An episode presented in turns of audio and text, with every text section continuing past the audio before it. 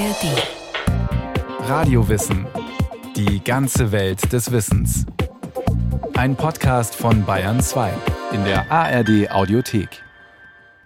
Sein Pamphlet wird zur Grundlage der amerikanischen Revolution und später der Unabhängigkeitserklärung. Die Streitschrift Common Sense von Thomas Paine verbreitet sich schnell auch in Europa. Deshalb reist er nach Frankreich und ist dort bald wieder an der Spitze einer Revolution.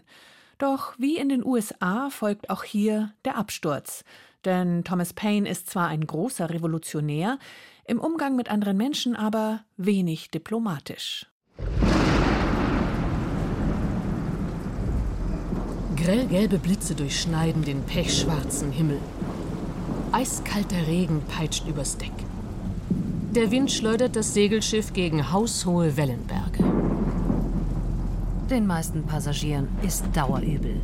Zu den ständigen Stürmen kommt, von Hygiene kann an Bord keine Rede sein. Magen, Darm und Fieber erwischt ziemlich jeden. Typhus grassiert.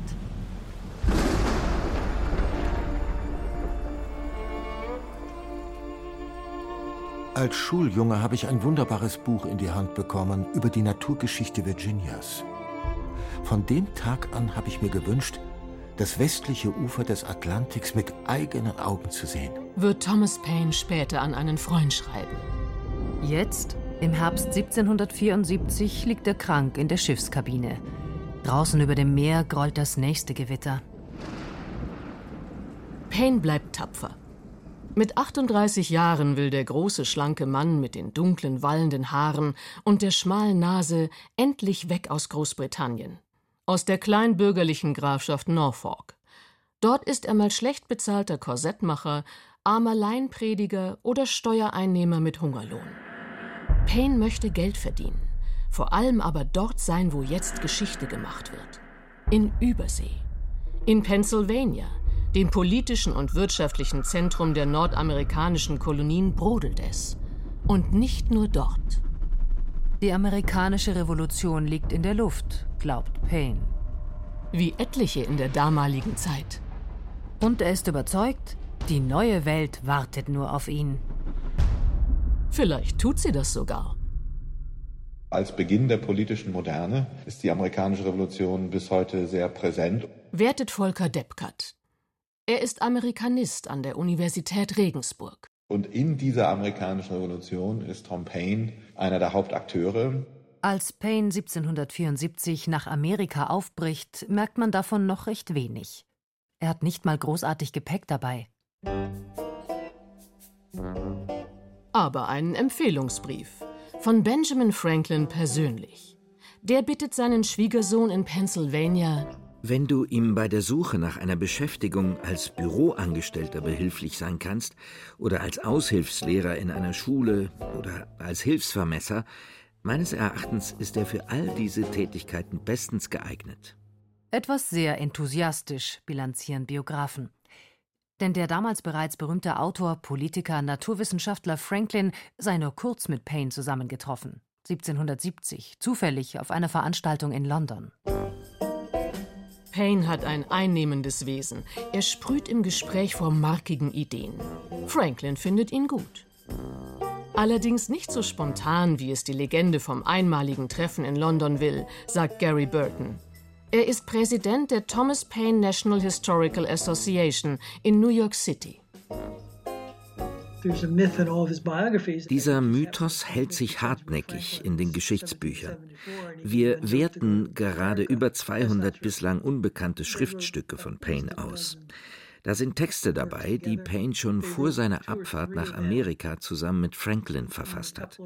Sie beschreiben eine amerikanische Revolution und den gewonnenen Krieg gegen Großbritannien.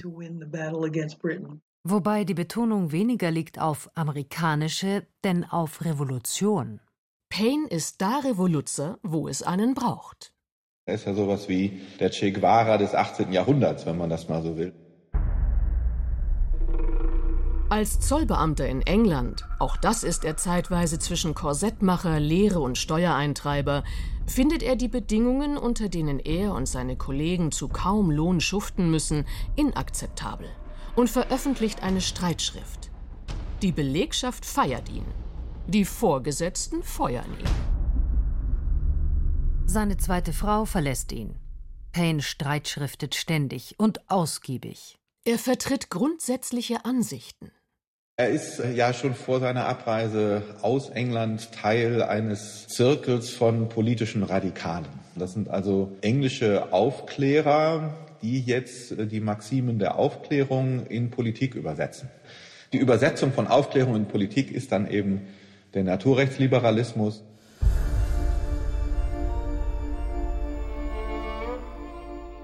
Wenn irgendein Land dieser Erde sagen kann, meine Armen sind glücklich, sie leben weder in Unwissenheit noch in Sorge.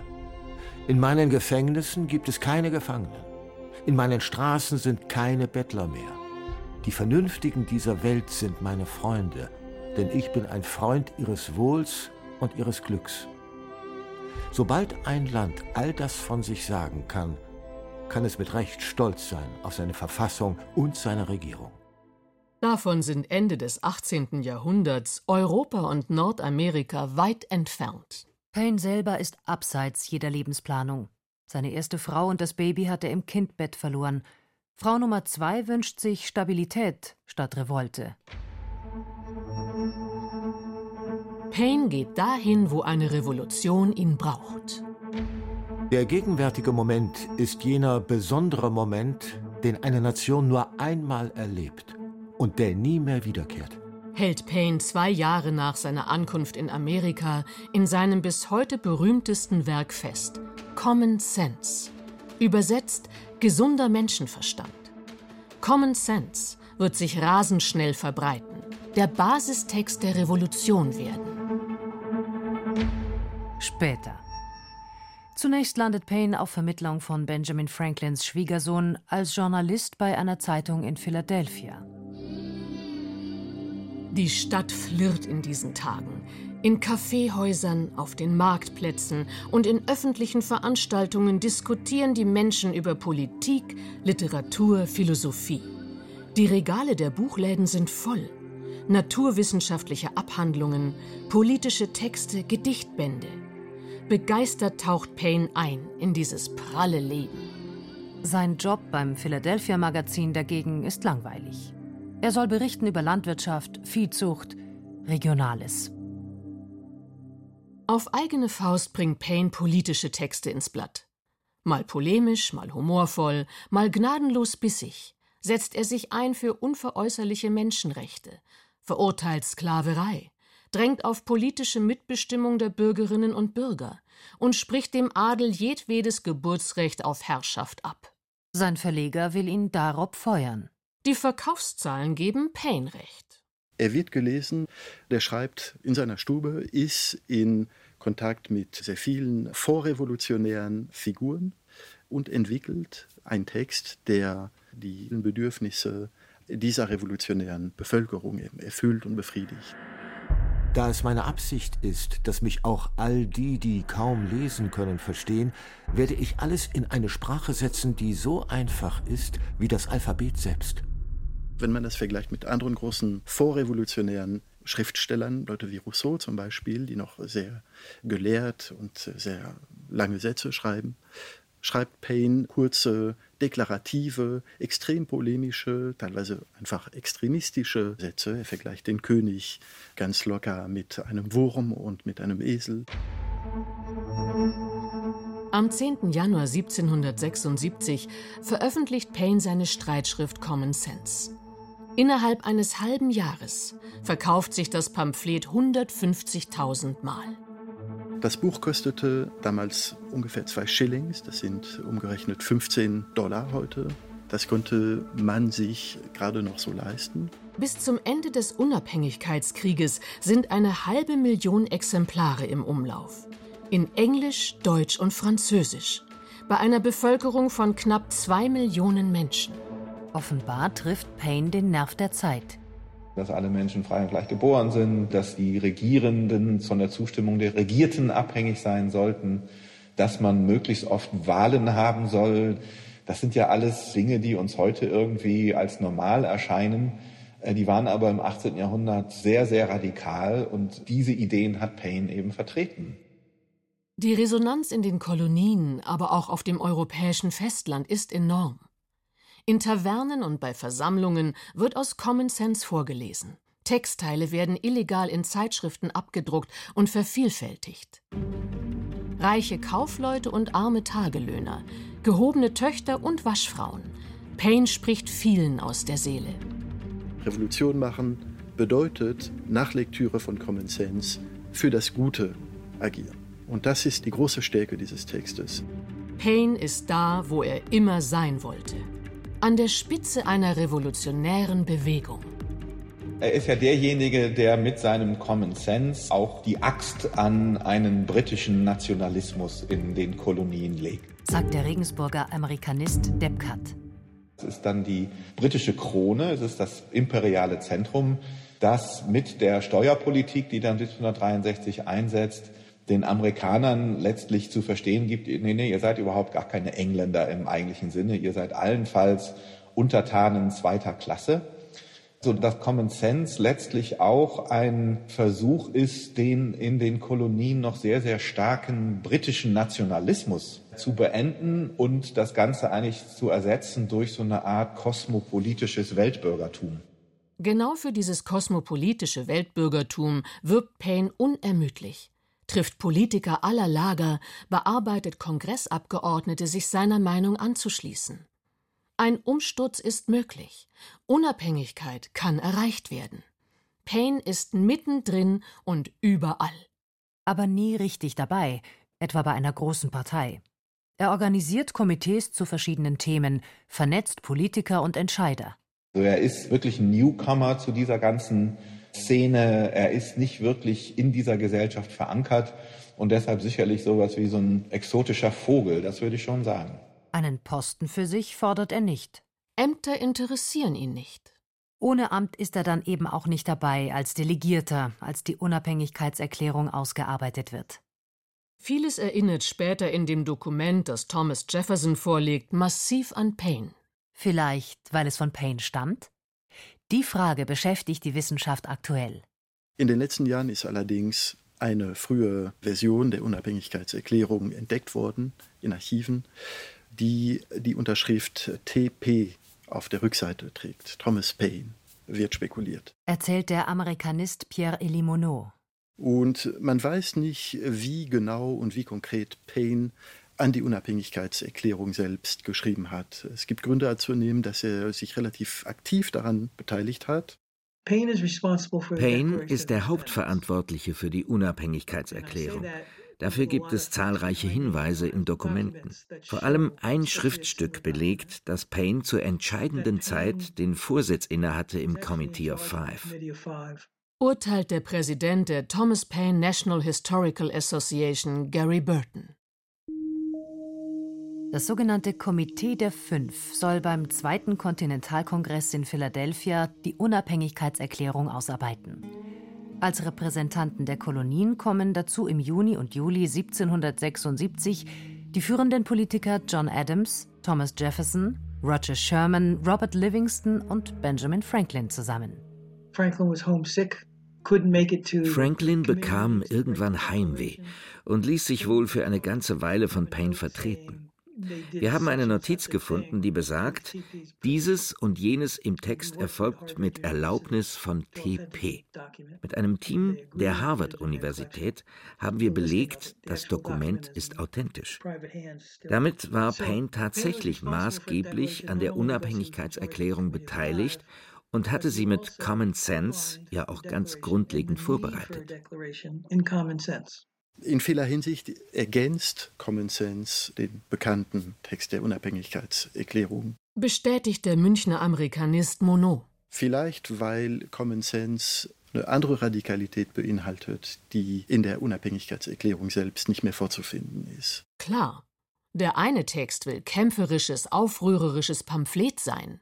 Der andere die solide und nüchterne Grundlage für einen neuen demokratischen Staat. An den Payne unbedingt glaubt. Kaum ist die Erklärung am 4. Juli 1776 veröffentlicht, stellt sich Payne vollkommen in den Dienst der Umsetzung. Begeistert meldet er sich zum Militärdienst bei den fliegenden Einheiten. Diese schnellen Eingreiftruppen werden zur Verstärkung dorthin geschickt, wo es gerade Gefechte gibt mit den britischen Soldaten. Diese sollen die Kolonien für König George III. sichern, sprich abhängig halten. Im Kugelhagel an der Front mit dem Gewehr in der Hand? Der Pazifist Payne sitzt lieber mit hohen Offizieren am Tisch und diskutiert Lage und Strategie. Darüber schreibt er als Kriegsberichterstatter für mehrere Zeitungen in Philadelphia. Die reißen sich um seine Reportagen, in denen er oft auch einfache Infanteristen beim vollen Namen nennt. Dass Payne ein Talent besitzt dafür, andere zu begeistern und zum Durchhalten zu bringen, bemerkt auch der Oberbefehlshaber der Kontinentalarmee, George Washington. Payne kennt irgendwie immer alle mit Rang und Namen. Ende 1776 stagniert es für Washingtons Leute. Die Briten reiben die Reihen der Unabhängigkeitskämpfer auf. Statt Marsch nach vorne heißt es für Washingtons Männer immer öfter Rückzug. Also heuert der Chef der Kontinentalarmee Payne an, als Motivationsschreiber für die Truppen. Durch Beständigkeit und Mut haben wir die Aussicht, Ruhm zu ernten. Feigheit und Unterwerfung lassen uns nur die Wahl unter verschiedenen Übeln. Unter dem später zusammenfassenden Titel An American Crisis wird Payne 13 solcher Durchhaltepamphlete schreiben. 13. Für jede Kolonie eins. Im Winter 1776 lesen die Männer in Schützengräben, Zelten und Lazaretten die ersten Zeilen. Dies ist eine Zeit, die die Seelen der Menschen auf eine harte Probe stellt. Der Sommersoldat und der Sonnenscheinpatriot werden in einer solchen Krise davor zurückschrecken, ihrem Land zu dienen. Doch wer immer jetzt standhaft bleibt, der verdient die Liebe und den Dank von Männern und Frauen.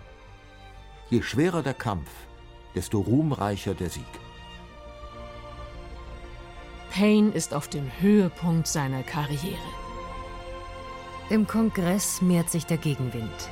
Payne ist einigen zu einflussreich und zu autark unkontrollierbar, nicht korrumpierbar.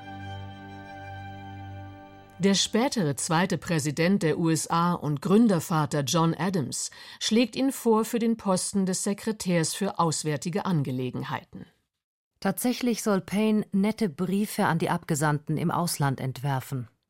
Payne braucht das Geld und willigt ein, verbringt aber die meiste Zeit an der Front sammelt Geschichten für Zeitungen und verfasst weitere Durchhaltepamphlete. Seinen Gegnern in der Hauptstadt spielt die häufige Abwesenheit in die Hände. Die wenigen Tage, die der Staatssekretär Payne im Büro auftaucht, werden zum Spießrutenlauf. Payne wehrt sich gegen krude Vorwürfe, prangert seinerseits die Korruption bestimmter Abgeordneter an. Payne reibt sich auf. Und wird zerrieben. Payne ist beleidigt. Payne wirft hin. Schließlich sei es ihm nur um die Revolution gegangen, nicht um Amerika. In jedem anderen Land hätte ich dieselbe Rolle übernommen, hätten sich dort dieselben Umstände ergeben wie hier. Payne sattelt um. Es ist eine komplette Umorientierung. Aus dem Revolutionär wird ein Erfinder.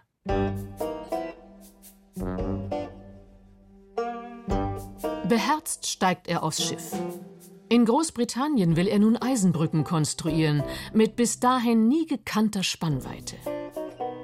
Paynes Charme funktioniert noch. Ein Empfehlungsschreiben von seinem alten Freund Benjamin Franklin hat er auch wieder dabei. Rasch ist er auf Du und Du mit den führenden Brückenbauingenieuren und Investoren. Und ebenso rasch holt ihn doch die Revolution wieder ein. Diesmal die französische. Sein zweiteiliges Rights of Man erscheint 1791, 1792 und erklärt in einfacher Sprache und im typischen Payne-Stil jedermann den Weg zur Demokratie und Freiheit. England droht ihm deshalb mit Gefängnis. Frankreich empfängt ihn mit offenen Armen. Sein Common Sense gilt vielen als die Bibel für Revolutionäre. Obwohl er kein Franzose ist, wählt man Payne direkt als Abgeordneten in die Nationalversammlung. Er soll die neue Verfassung mit ausarbeiten. Doch obschon er entschiedener Gegner der Monarchie ist, lehnt er als Mitglied der französischen Nationalversammlung die Hinrichtung von König Ludwig XVI. ab. Das genügt, um Payne in Konflikt zu bringen mit der Revolutionsführung, die sich zunehmend radikalisiert. Ganz diplomatisch ist Payne auch nicht. Der Anführer der Revolution, Robespierre, lässt ihn am 28. Dezember 1793 verhaften und zum Tode verurteilen. Payne hat Glück. Ein Wachmann macht einen Fehler beim Beschriften der Zellentüren. Wer wird heute hingerichtet, wer nicht? Payne entgeht der Guillotine knapp und per Zufall. Nach der Revolution zieht er ins Haus des amerikanischen Botschafters in Paris und macht das, was er immer macht. Payne streitschriftet gegen die Bibelauslegungen der Kirche, für eine Landreform und eine Rentenversicherung. 1802 lädt ihn Präsident Thomas Jefferson ein, zurück in die USA zu kommen. Von der föderalistischen Presse wird Payne aufgrund seiner religionskritischen Äußerungen verleumdet, als verlogener und versoffener Ketzer, sagt Historiker Gary Burton. Payne Payne ist dagegen ins Feld gezogen, so wie er es immer gemacht hat, hoch erhobenen Hauptes. Er schrieb acht öffentliche Briefe an die Bürger der USA, zeigte auf, was Washingtons und Adams Partei vorhatte, dass sie eine stehende Armee aufbauen wollten, um sich an der Macht zu halten. Und er machte Wahlkampf für Jefferson, der 1800 ja nur ganz knapp gewonnen hatte. 1804 war Payne die einzige bekannte politische Größe, die sich für Jefferson einsetzte, und der legte einen Erdrutschsieg hin. Also all die Gerüchte von Historikern, dass ihn alle hassten, als er zurückkam nach Amerika, die sind nicht wahr. In der vordersten Reihe steht Payne nicht mehr. Die letzten Jahre seines Lebens verbringt er in New York. Seine neuen Pamphlete lesen nur noch wenige Menschen. Die Geschichtswissenschaft beschäftigt sich erst seit ein paar Jahren wieder intensiver mit Payne und seiner Rolle für die amerikanische Unabhängigkeit. 2002 willigt das amerikanische Repräsentantenhaus ein. Thomas Paine bekommt, wie Washington, Jefferson, Madison, Adams und Co., auch ein Denkmal in der US-amerikanischen Hauptstadt. Paine hätte das gefallen. Und darauf hingewiesen, dass es aus Sicht des Revolutionärs noch viel zu tun gibt. Susi Weichselbaumer über Thomas Paine, den Gründervater und Querulanten. Mehr über die Wurzeln der USA kann man hören in dem Podcast History, alles Geschichte. Da zum Beispiel die Folge Der deutsche Pilgervater Franz Daniel Pastorius. Der hat die erste deutsche Siedlung in Amerika gegründet, Germantown. In der ARD Audiothek und überall, wo es Podcasts gibt. Hallo, ich bin Viktoria Michalzack vom Tagesschau-Podcast 11KM. Gemeinsam tauchen wir in jeder Folge tief in ein Thema ein, das Sie gehört haben müssen. Da wird halt gefragt, also wirklich in Wohngebieten. Da sind teilweise Kindergärten und überall wird gefragt. What? Neben dem Kindergarten oder wie? Das war eine Fracking-Station, wirklich, die hatte einen Zaun zu einem Kindergarten. Interessanterweise ist das gar nicht so groß. Sei mal wie ein Fußballfeld. Da wird dann erstmal ein Riesenturm aufgebaut und da ist irrsinnig viel los, weil dann pressen sie eben dieses Chemikaliengemisch in den Boden. Mhm. Wenn sie das aber einmal gemacht haben, dann sprudelt es von alleine und das sieht eben gar nicht so dramatisch aus. Ja, und daneben ist der Kindergarten und auf der anderen Seite ist ein Wohnhaus. 11KM, der Tagesschau-Podcast. Ein Thema in aller Tiefe. Jeden Tag von Montag bis Freitag eine neue Folge in der ARD Audiothek und überall, wo es Podcasts gibt.